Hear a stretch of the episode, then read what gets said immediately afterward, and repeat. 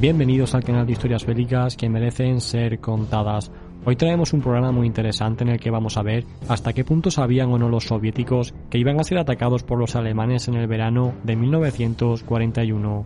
A continuación, vamos a analizar todos los avisos, indicios e informes que alertaron de este ataque y cuál fue la reacción tanto de Stalin como de los altos oficiales de la Unión Soviética. Después de haber analizado en este canal qué sabían los soviéticos de las intenciones alemanas en 1942 y en 1943, cabe preguntarse si una movilización de hasta 3 millones de soldados junto con todo su material que los alemanes emplearon en la Operación Barbarroja pudo ser ocultada. La respuesta a esto, como vamos a ver a continuación, es claramente que no. Los primeros en informar de esta concentración de tropas en la frontera con la Unión Soviética en una fecha muy temprana fueron los agentes comunistas polacos que trabajaban para Moscú. Estos alertaron, junto con las propias tropas del Ejército Rojo que estaban en la misma frontera, de que se estaban enviando enormes cantidades de tropas y de municiones a la zona.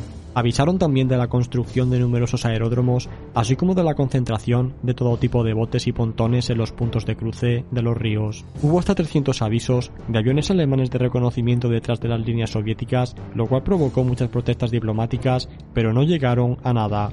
Otros elementos evidentes fueron que a partir del día 16 de junio la embajada alemana en Moscú había sido prácticamente evacuada y en los puertos soviéticos no quedaba ningún barco alemán. Ante estos informes, en los que de forma objetiva se podía ver que Alemania se estaba preparando para una operación a gran escala, la actitud de Stalin fue la de quitar hierro al asunto e ignorarlos. Pero, ¿cuál fue el motivo por el cual Stalin se comportó de esta forma? La razón principal, de la cual se extraerán muchos motivos, era que la Unión Soviética en 1941 no estaba preparada para una lucha a gran escala con Alemania. Hacia unos años, el Ejército Rojo había sido totalmente descabezado por las purgas de Stalin y se encontraba sin una doctrina militar clara y definida.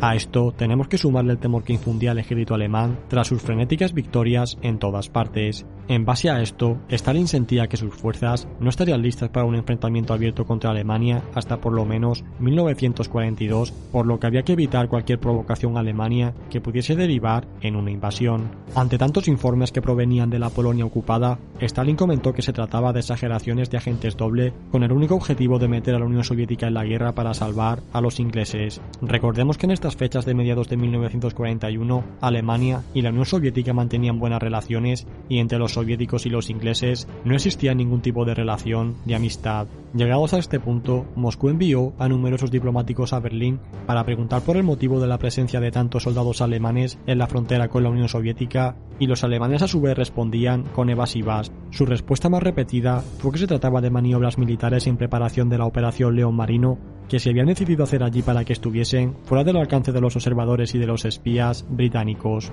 Esto casaba con lo que opinaba Stalin, pues desde su punto de vista, Alemania no atacaría hasta que no hubiese derrotado a Gran Bretaña. Llegados a este punto tenemos que señalar que todos esperaban que en 1940 los combates en el frente occidental derivasen en una guerra inmóvil y de desgaste similar a la de 1914. Que Alemania derrotase a Francia tan rápido hizo saltar todas las alarmas en Moscú, pero en cualquier caso aún quedaban los británicos. Las acciones soviéticas por evitar a toda costa que Alemania los atacase en 1941 les llevó incluso a dar orden de no disparar ni a los aviones alemanes de reconocimiento ni a los soldados en tierra que se llegaban a colar dentro de su territorio. Si bien cuando dos países tienen conflictos diplomáticos, como ha sido el caso de Alemania y la Unión Soviética, lo que se suele hacer primero como medio de presión es cortar las relaciones económicas, en esta ocasión ocurrió todo lo contrario. Stalin continuó hasta el último momento enviando todo tipo de derivados del petróleo, así como grandes cantidades de minerales a los alemanes, con la intención de no darles motivos para que ellos mismos fuesen a buscarlos.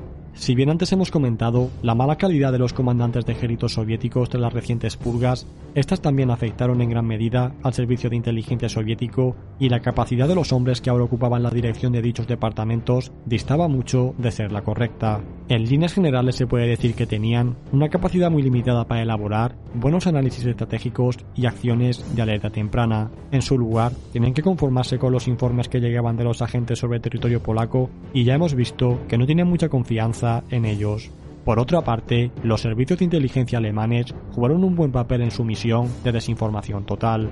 No solo se limitaron en hacerles creer que dichos movimientos de tropas se estaban empleando como entrenamiento para asaltar Gran Bretaña, sino que hasta el propio Goebbels, con toda la intención, llegó a publicar un artículo en la prensa alemana anunciando en junio de 1941 que la invasión de la isla británica era inminente.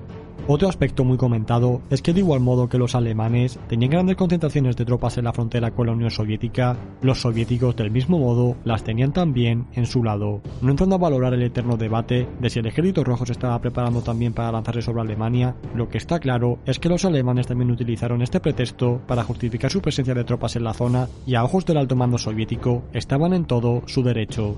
El siguiente truco que utilizaron los alemanes fue el de iniciar una serie de negociaciones en la que exigían a la Unión Soviética que rectificase algunas cuestiones como sus acciones expansionistas sobre Finlandia o los estados bálticos, así como mejores acuerdos comerciales. Esto les hizo pensar a Stalin y a sus consejeros que en caso de producirse un enfrentamiento vendría precedido por una escalada de tensión en estas negociaciones y por un ultimátum final, en lugar de producirse un ataque sorpresa en cualquier momento. Este truco similar al usado por los japoneses con los estadounidenses, pero de entre todos los puntos que acabamos de exponer, hubo uno que terminó de convencer a Stalin de que los alemanes no atacarían en el verano de 1941. Este fue la invasión de Yugoslavia y Grecia durante los meses de abril y mayo de ese mismo año.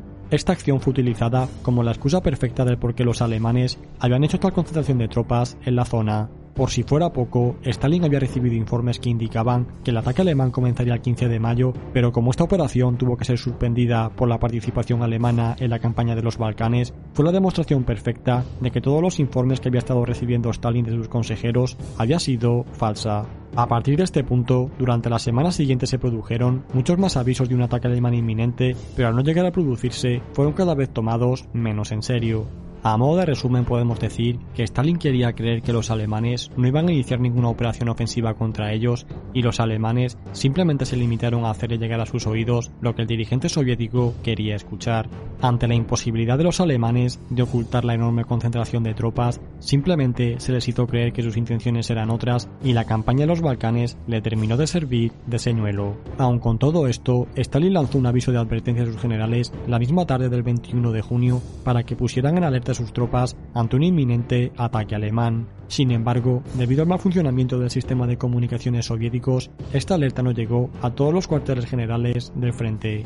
¿Y vosotros, qué opináis? ¿Pensáis que la Unión Soviética también tenía planeado atacar a Alemania? ¿Consideráis que tuvo indicios claros de que un ataque alemán iba a tener lugar de forma inminente? ¿Os parece correcta la política de apaciguamiento de Stalin hasta el último momento? Los libros que hemos utilizado para este programa han sido Choque de Titanes de David Glanz y Donbass 1943 de Juan Campos Ferreira. Os dejaré estos enlaces junto con la entrevista que hicimos con Carlos Caballero Jurado sobre esta operación en la descripción. Esto es todo, suscríbete y dale a like si este programa te ha gustado y nos vemos en el próximo. Hasta pronto.